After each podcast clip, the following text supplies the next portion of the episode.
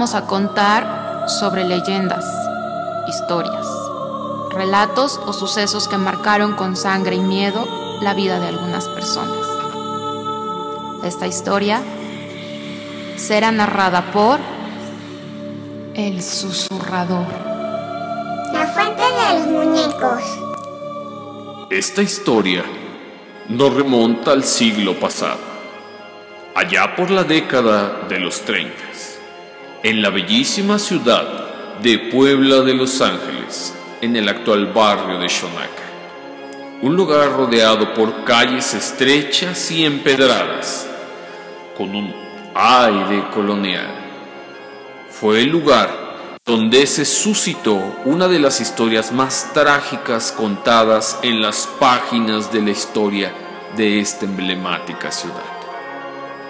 Para ser exactos, entre la calle 22 Oriente y 18 Norte reposa la Fuente de los Muñecos, un monumento que encierra dentro de su pasado un hecho que hasta hoy nos eriza la piel y cuyo único recuerdo de lo que ocurrió son los relatos que los vecinos del lugar cuentan.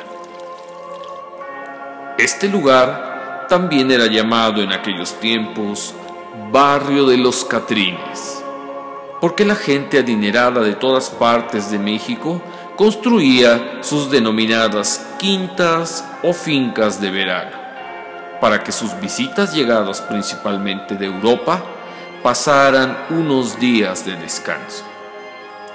Una de las residencias que queda como vestigios de esa época de prosperidad es la que se ubica frente a la iglesia de la Candelaria, pues fue ocupada por la emperatriz Carlota. Pasado el tiempo, también construyó su residencia de verano el expresidente de nuestro país, Manuel Ávila Camacho. Y es en ese escenario donde cuenta la leyenda que se veía por la zona a dos hermanitos muy queridos y conocidos, siempre juntos, de aproximadamente 6 y 7 años. Eran los hijos de un caballerango que trabajaba en el rancho del entonces gobernador de Puebla, Maximino Ávila Camacho. Un día de esos lluviosos, los pequeños e inseparables hermanos salieron de casa para dirigirse a la escuela. Sin embargo, al caer la noche sus padres no los vieron regresar. Inmediatamente, con la ayuda de otros lugareños del barrio de Shonaka, buscaron a los pequeños durante días y noches sin descanso. Sin conseguir éxito alguno, algunos dijeron que se los habían robado. Otros dedujeron que habían caído en un pozo cercano a la casa del general Ávila Camacho. Sin embargo, los cuerpos de los pequeños nunca fueron encontrados. Cuentan entonces que se construyó la famosa fuente por órdenes del general y gobernador de ese tiempo en memoria de los hermanitos. Y es ahí donde nace la leyenda, porque desde entonces hay muchos relatos acerca de estos inseparables hermanos. Se dice que por las noches las figuras de la fuente cobran vida y que aún se escuchan las voces y risas, los gritos y juegos de los pequeños niños que siguen divirtiéndose, pues ellos no saben que ya se encuentran en el más allá y se niegan a dejar este plano, pues aquí vivieron los mejores días de su infancia. Actualmente podemos ver la fuente, un tanto descuidada. A uno de los niños le falta un brazo y ya no se encuentra la sombrilla que los cubría de la lluvia. Si pasas por ese lugar, pon mucha atención. Seguramente escucharás las risas de los pequeños hermanos.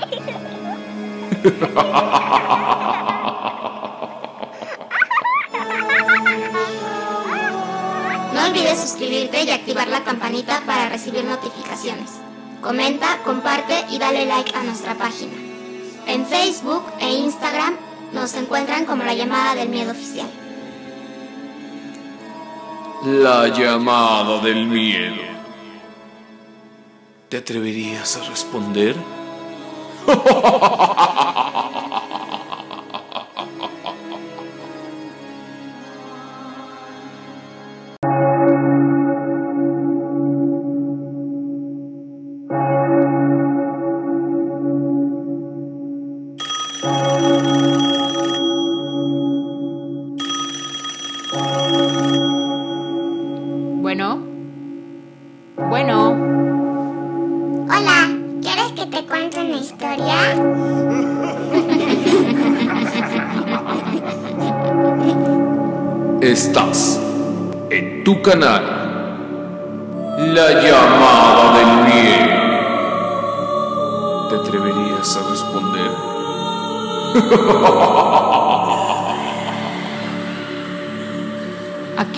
vamos a contar sobre leyendas, historias, relatos o sucesos que marcaron con sangre y miedo la vida de algunas personas. Esta historia será narrada por el susurrador. La mujer errada. Por los años de 1670 a 1680, según las profundas investigaciones de don Francisco de Sedano, en la Ciudad de México, para ser exactos, en la casa número 3 de la calle de la Puerta Falsa de Santo Domingo, hoy República de Perú, vivía un clérigo, no de la manera más honesta y honrada como Dios manda, sino en amplio libertinaje, pues vivía con una mujer como si fuera su legítima esposa.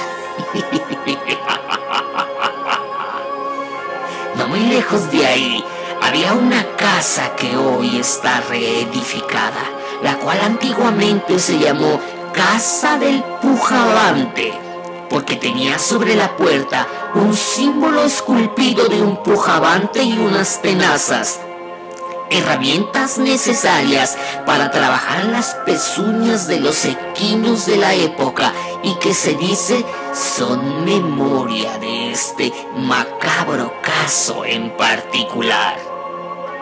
En esta casa habitaba un antiguo herrador, gran amigo del clérigo, por cierto, compadre suyo, quien estaba al tanto de aquella vida de pasiones desenfrenadas que llevaba el religioso. Y como frecuentaba su casa y tenían mucha confianza, en repetidas ocasiones exhortó a su compadre y le dio consejos sanos para que abandonase la senda torcida y regresara a la vida célibe que le exigía la Santa Iglesia. En vano fueron los consejos y súplicas del herrador para con el clérigo, pues el destino tenía preparada macabra sorpresa para ambos.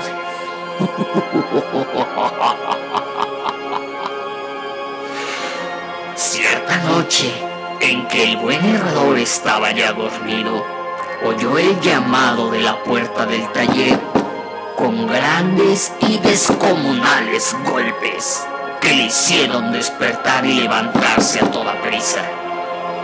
Salió a ver quién era, adormilado por lo avanzado de la noche, se dio cuenta que los que llamaban con tanta urgencia eran dos hombres mulatos que llevaban consigo una mula y un recado de su compadre el clérigo, suplicando que errara de inmediato al animal, pues muy temprano tenía que ir al santuario de la Virgen de Guadalupe. Reconoció de inmediato la cabalgadura que solía usar su compadre, y aunque de mala gana por la incomodidad de la noche, aprestó las herramientas del oficio y clavó cuatro sendas cerraduras en las cuatro patas del animal. Concluida la tarea, los hombres de tez morena se llevaron a la mula, dándole crueles y repetidos golpes con fuete y vara. El herrador les reprendió por su duro proceder con el animal. Al día siguiente, muy de mañana, se presentó el herrador en casa de su compadre el clérigo para preguntar sobre su encomienda de ir al santuario de la Virgen de Guadalupe con tanta urgencia, como le habían informado los mulatos, y encontró al clérigo aún recostado en la cama al lado de su mujer. El herrero con tono de molestia y sarcasmo preguntó al clérigo cuál era la prisa por errar a la mula a tan altas horas de la noche, si aún se encontraba descansando. A lo que el clérigo respondió con toda naturalidad que él no había enviado a ningún hombre mulato, y mucho menos a ningún animal a errar a su taller a ninguna hora de la noche. Con estas explicaciones se dieron cuenta que podría haber sido alguna persona que se valió de la amistad entre el herrador y el clérigo para aprovechar el momento y solicitar el trabajo del hombre, por lo que entre alegría y risas el clérigo procedió a despertar a su mujer y tomar los alimentos de la mañana. La llamó varias veces por su nombre y la mujer no respondió. Movió su cuerpo en repetidas ocasiones y se percató que estaba rígido, frío. Más de cerca se dio cuenta que no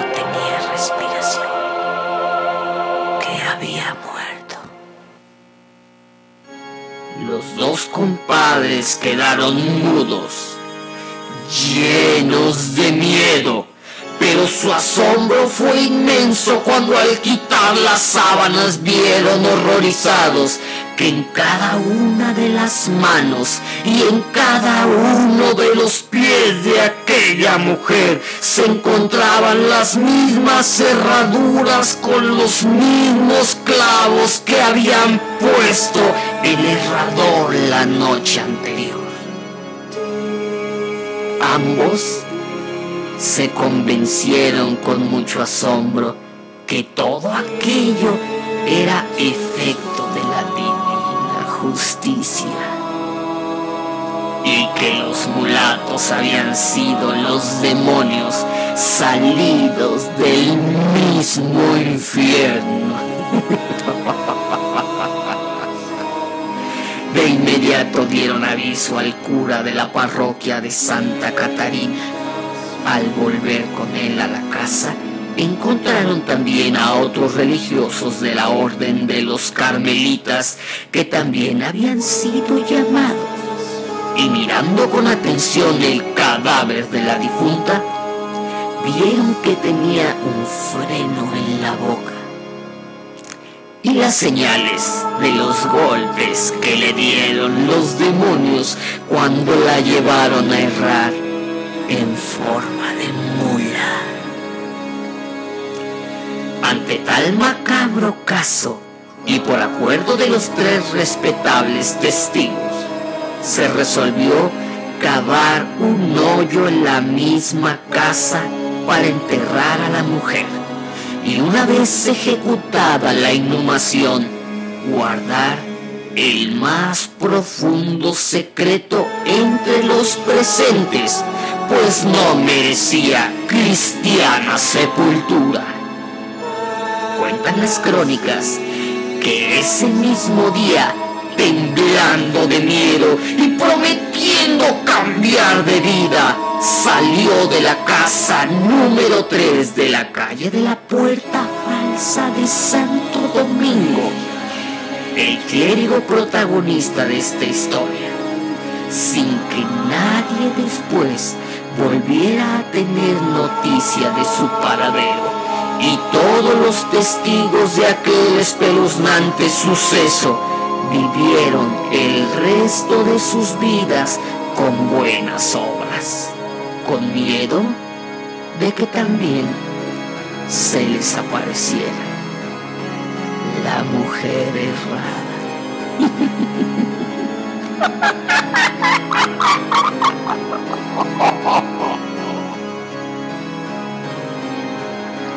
No olvides suscribirte y activar la campanita para recibir notificaciones.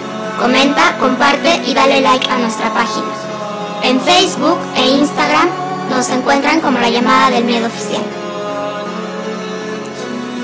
La llamada del miedo. ¿Te atreverías a responder?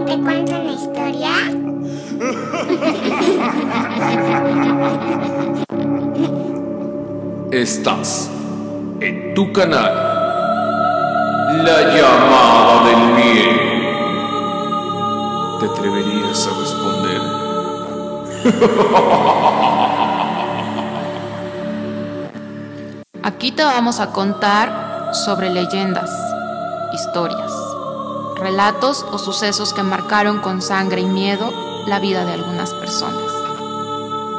Esta historia será narrada por el susurrador. La fuente de los muñecos.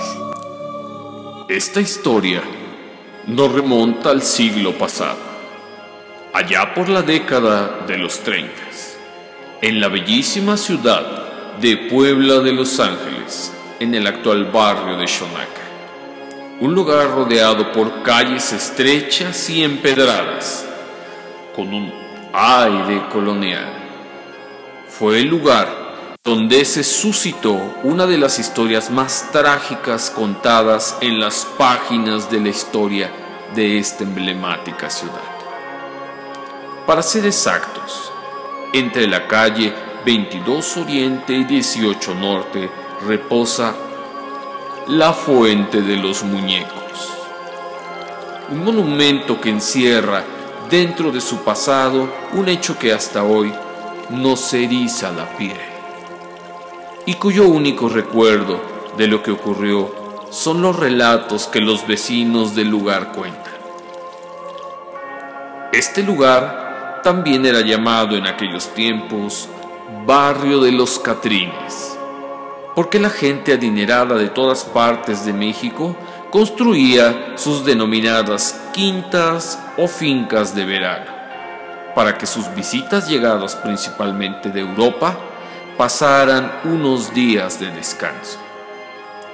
Una de las residencias que queda como vestigios de esa época de prosperidad es la que se ubica frente a la iglesia de la Candelaria, pues fue ocupada por la emperatriz Carlota.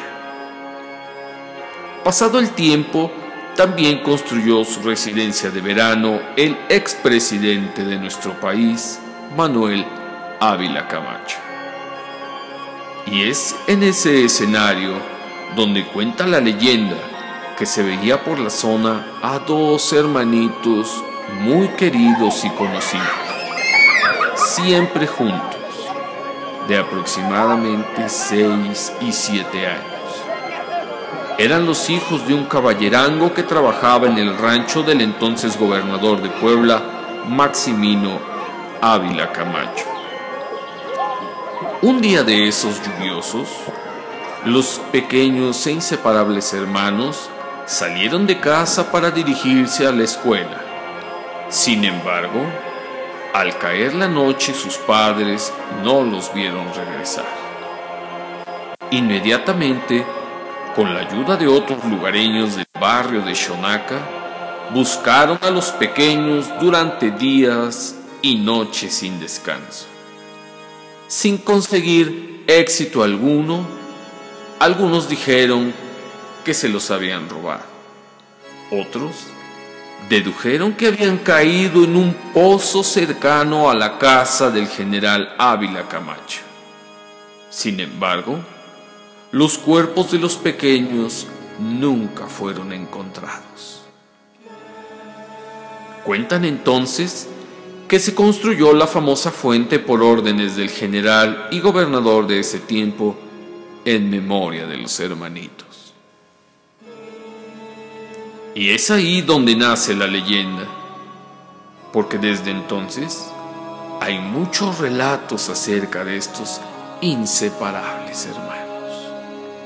Se dice que por las noches las figuras de la fuente cobran vida y que aún se escuchan las voces y risas, los gritos y juegos de los pequeños niños que siguen divirtiéndose, pues ellos no saben que ya se encuentran en el más allá y se niegan a dejar este plano, pues aquí vivieron los mejores días de su infancia.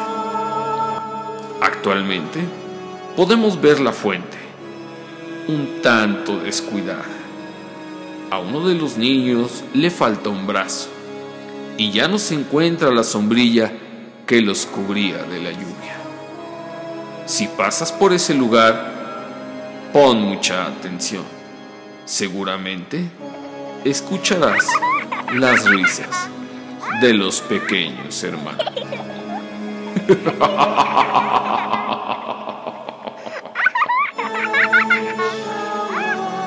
No olvides suscribirte y activar la campanita para recibir notificaciones. Comenta, comparte y dale like a nuestra página. En Facebook e Instagram nos encuentran como la llamada del miedo oficial. La llamada del miedo. ¿Te atreverías a responder?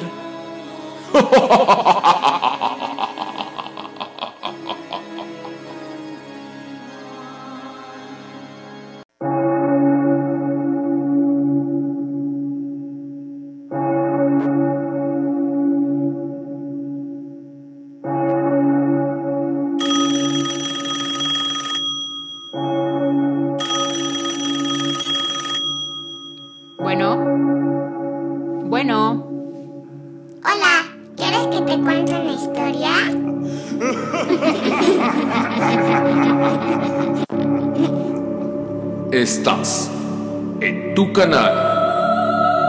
La llamada del miedo. ¿Te atreverías a responder?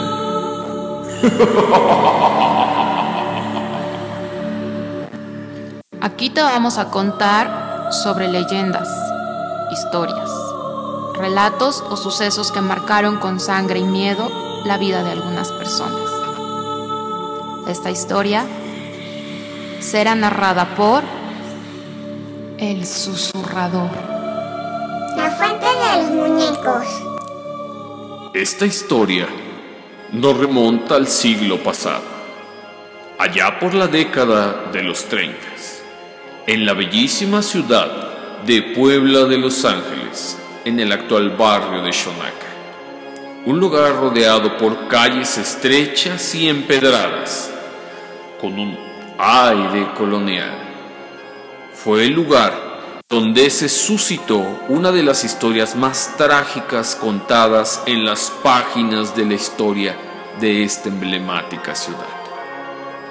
Para ser exactos, entre la calle 22 Oriente y 18 Norte reposa la Fuente de los Muñecos, un monumento que encierra dentro de su pasado un hecho que hasta hoy nos eriza la piel y cuyo único recuerdo de lo que ocurrió son los relatos que los vecinos del lugar cuentan. Este lugar también era llamado en aquellos tiempos Barrio de los Catrines porque la gente adinerada de todas partes de México construía sus denominadas quintas o fincas de verano, para que sus visitas llegadas principalmente de Europa pasaran unos días de descanso. Una de las residencias que queda como vestigios de esa época de prosperidad es la que se ubica frente a la iglesia de la Candelaria, pues fue ocupada por la emperatriz Carlota. Pasado el tiempo, también construyó su residencia de verano el expresidente de nuestro país, Manuel Ávila Camacho. Y es en ese escenario donde cuenta la leyenda que se veía por la zona a dos hermanitos muy queridos y conocidos, siempre juntos, de aproximadamente 6 y 7 años eran los hijos de un caballerango que trabajaba en el rancho del entonces gobernador de Puebla, Maximino Ávila Camacho. Un día de esos lluviosos, los pequeños e inseparables hermanos salieron de casa para dirigirse a la escuela. Sin embargo, al caer la noche sus padres no los vieron regresar. Inmediatamente con la ayuda de otros lugareños del barrio de Shonaka, buscaron a los pequeños durante días y noches sin descanso. Sin conseguir éxito alguno, algunos dijeron que se los habían robado. Otros dedujeron que habían caído en un pozo cercano a la casa del general Ávila Camacho. Sin embargo, los cuerpos de los pequeños nunca fueron encontrados. Cuentan entonces que se construyó la famosa fuente por órdenes del general y gobernador de ese tiempo en memoria de los hermanitos. Y es ahí donde nace la leyenda, porque desde entonces hay muchos relatos acerca de estos inseparables hermanos. Se dice que por las noches las figuras de la fuente cobran vida y que aún se escuchan las voces y risas, los gritos y juegos de los pequeños niños que siguen divirtiéndose, pues ellos no saben que ya se encuentran en el más allá y se niegan a dejar este plano pues aquí vivieron los mejores días de su infancia. Actualmente podemos ver la fuente, un tanto descuidada. A uno de los niños le falta un brazo y ya no se encuentra la sombrilla que los cubría de la lluvia. Si pasas por ese lugar, pon mucha atención. Seguramente escucharás las risas de los pequeños hermanos.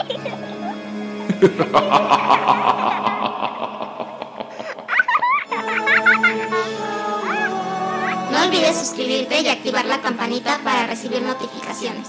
Comenta, comparte y dale like a nuestra página. En Facebook e Instagram nos encuentran como la llamada del miedo oficial. La llamada del miedo. ¿Te atreverías a responder?